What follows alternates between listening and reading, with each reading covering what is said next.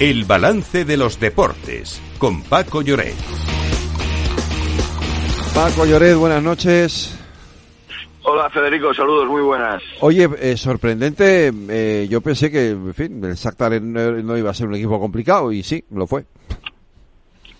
Sí, lo fue, jugando en campo neutral, porque jugaron en Hamburgo, en el norte de Alemania, y el Barça era desastroso, un equipo con una imagen deplorable, superado por el equipo eh, ucraniano, y que se complica ahora la, clasificación, porque bueno, eh, se viene un partido entre el Barcelona y el Oporto en, eh, en Montjuic, y ese encuentro, bueno, puede, puede decir muchas cosas, porque de hecho el equipo ucraniano también tiene sus opciones después de la victoria de, de ayer y el grupo está abierto. El Barcelona ayer eh, desaprovechó una oportunidad para sentenciar su pase y luego lo que lo que sobre todo también preocupa es la imagen que deja, una imagen muy decepcionante. Eh, fue la cruz de la jornada donde la cara la puso un Atlético de Madrid pletórico y arrollador. Eh, hay una cosa que me llama todo, lo contrario.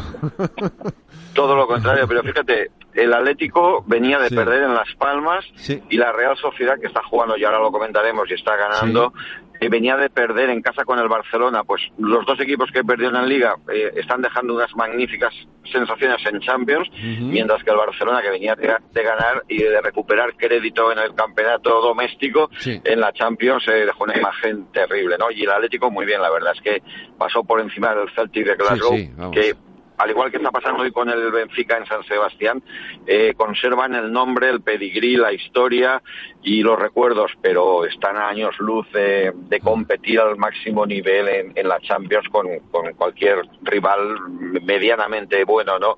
Y en ese sentido, bueno, ayer fueron fue un 6-0, es verdad que se quedaron con 10 en la primera parte, pero eh, la imagen del, del Celtic fue deplorable y el Atlético arrollador. Es el mejor resultado en Champions del Atlético de Madrid en toda su historia, superan un 5-0 contra el Malmo de hace ya creo que 8 o 9 años.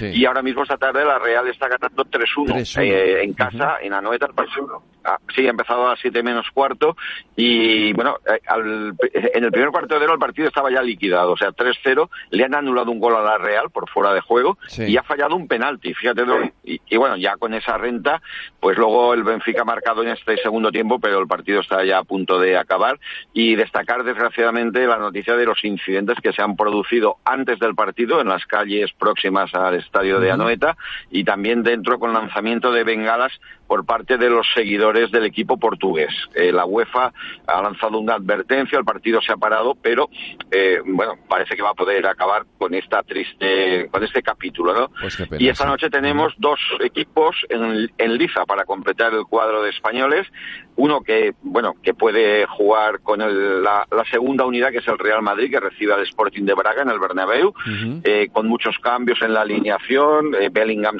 eh, no está hoy en el equipo lo reservan después de el golpe que sufrió el pasado domingo contra el Rayo Vallecano en la zona de la clavícula. Y el Madrid bueno contra un rival menor yo creo que con una faena de aliño que se dice puede pasar, ¿no? El que lo tiene muy difícil es el Sevilla, que bueno, busca la heroicidad en un campo dificilísimo como es el Emirates contra el Arsenal, eh, un equipo potentísimo que ya le ganó en el Sánchez Pizjuán y dejó una imagen eh, muy buena, entrenado por un español, por Miquel Arteta. Yo eh, creo que el Madrid no sufrirá demasiado y que el Sevilla ha de buscar una proeza para poder tener vida. No conoce la victoria en tres partidos en la Champions el equipo del Sánchez Pizjuán. No dejamos el fútbol porque mañana tenemos Europa League.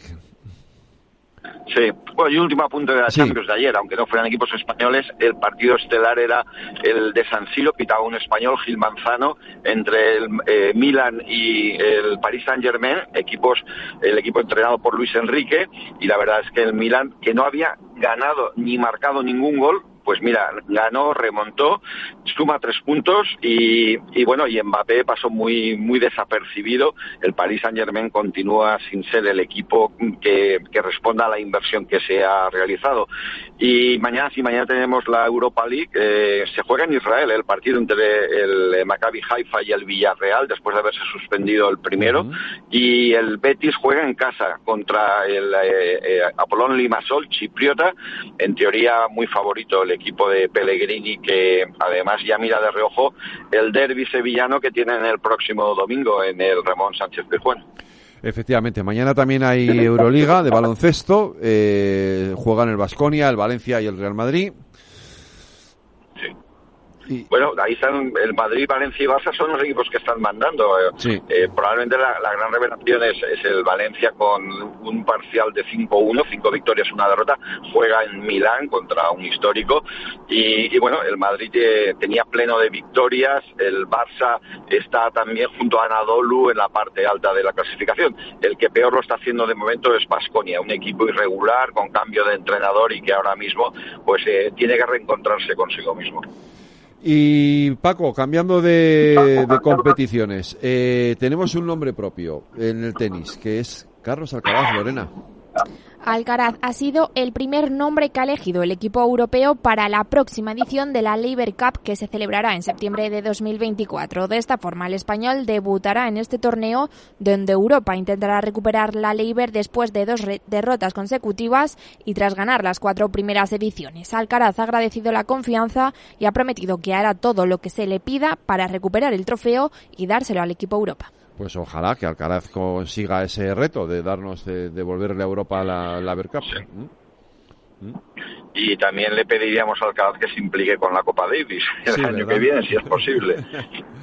sí, porque la mala pata, ¿sabes qué sucede? Que el calendario, eh, colocar la, la, fase de grupos en ese nuevo formato del torneo, eh, después del Open de Estados Unidos, eh, es, eh, es, fatal. Eh, y yo creo que, así como Djokovic al final sí que hizo el esfuerzo, ahí Alcaraz, probablemente porque estaba bueno exprimido físicamente, prefirió relajarse y descansar.